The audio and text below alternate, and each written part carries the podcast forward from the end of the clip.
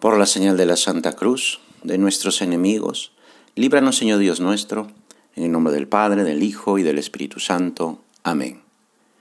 Señor mío y Dios mío, creo firmemente que estás aquí, que me ves, que me oyes. Te adoro con profunda reverencia. Te pido perdón de mis pecados y gracia para hacer con fruto este rato de oración. Madre mía Inmaculada, San José mi Padre y Señor, Ángel de mi guarda, interceded por mí.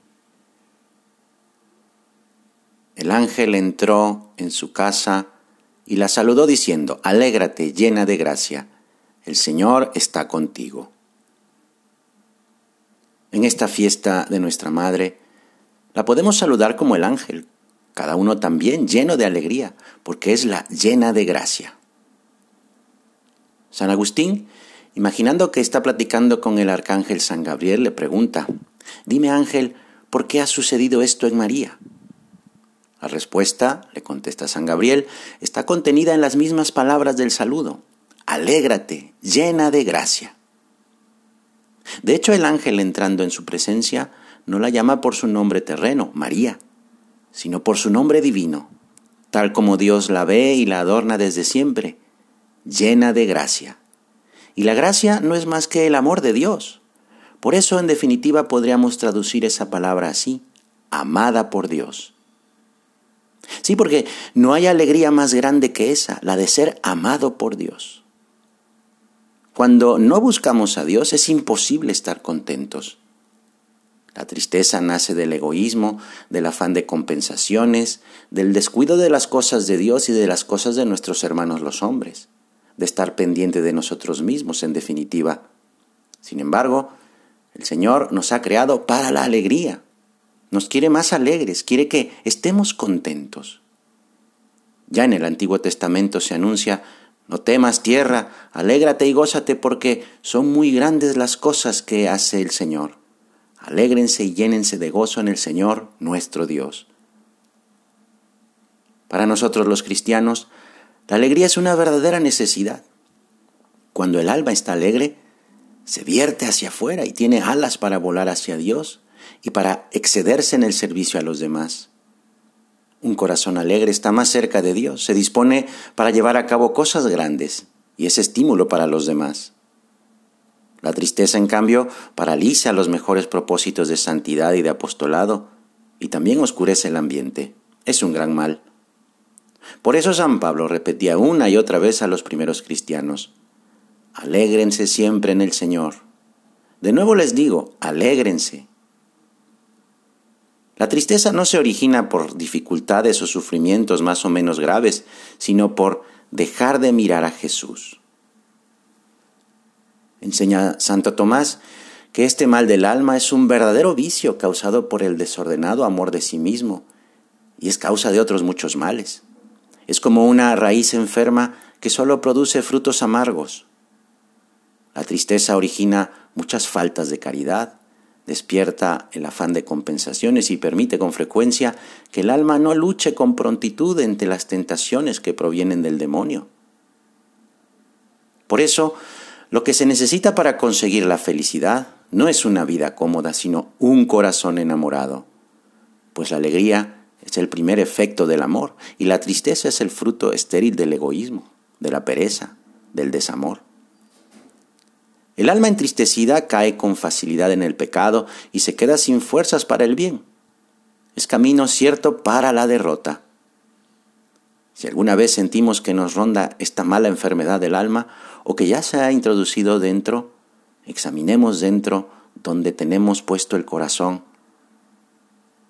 Qué difícil es estar triste aún en medio del dolor, de la pobreza, de la enfermedad, cuando de verdad andamos con la mirada puesta en el Señor y somos generosos en lo que nos está pidiendo en esa situación. Quizás sí, humanamente difícil, pero como San Pablo podremos decir, estoy lleno de consuelo, reboso de gozo en medio de los problemas.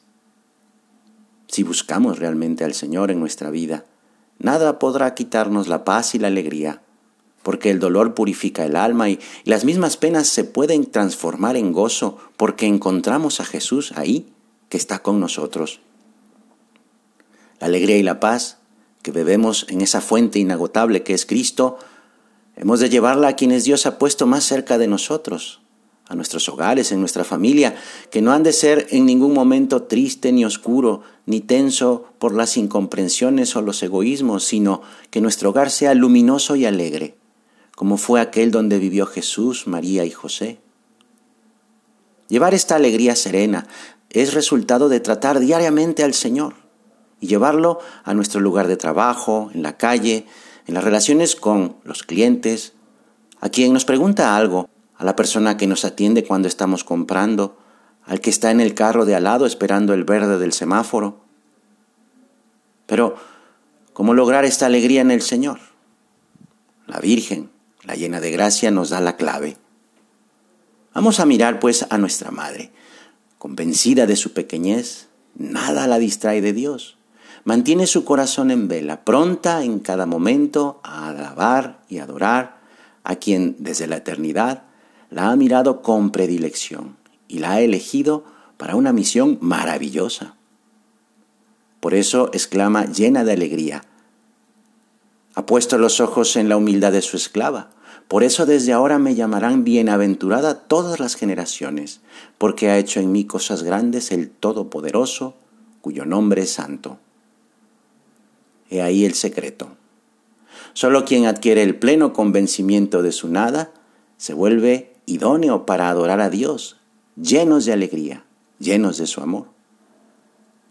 Si estamos decididos a perseverar con nuestra Madre en una vida de recogimiento, de oración, de adoración, de acción de gracias, lo mejor es empeñarnos en grabar en el alma la gran lección de humildad que la Virgen nos enseña con su vida.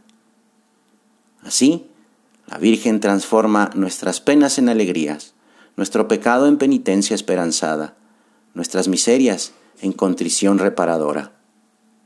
Porque María es el camino más corto, la solución más segura, el remedio más eficaz, la maestra más paciente, la madre cariñosa que siempre nos atiende. Es la causa de nuestra alegría a pesar de las dificultades grandes o pequeñas que podamos enfrentar. A la Gran Madre de Dios, Inmaculada, hoy no te pedimos nada Hoy en tu fiesta terminamos nuestra oración con este canto de alabanza que el fundador del Opus Dei dejó escrito en camino. Dios te salve María, hija de Dios Padre. Dios te salve María, Madre de Dios Hijo. Dios te salve María, esposa de Dios Espíritu Santo. Más que tú, solo Dios.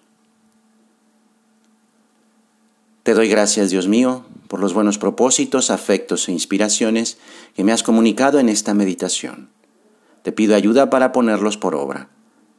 Madre mía Inmaculada, San José mi Padre y Señor, Ángel de mi guarda, interceded por mí.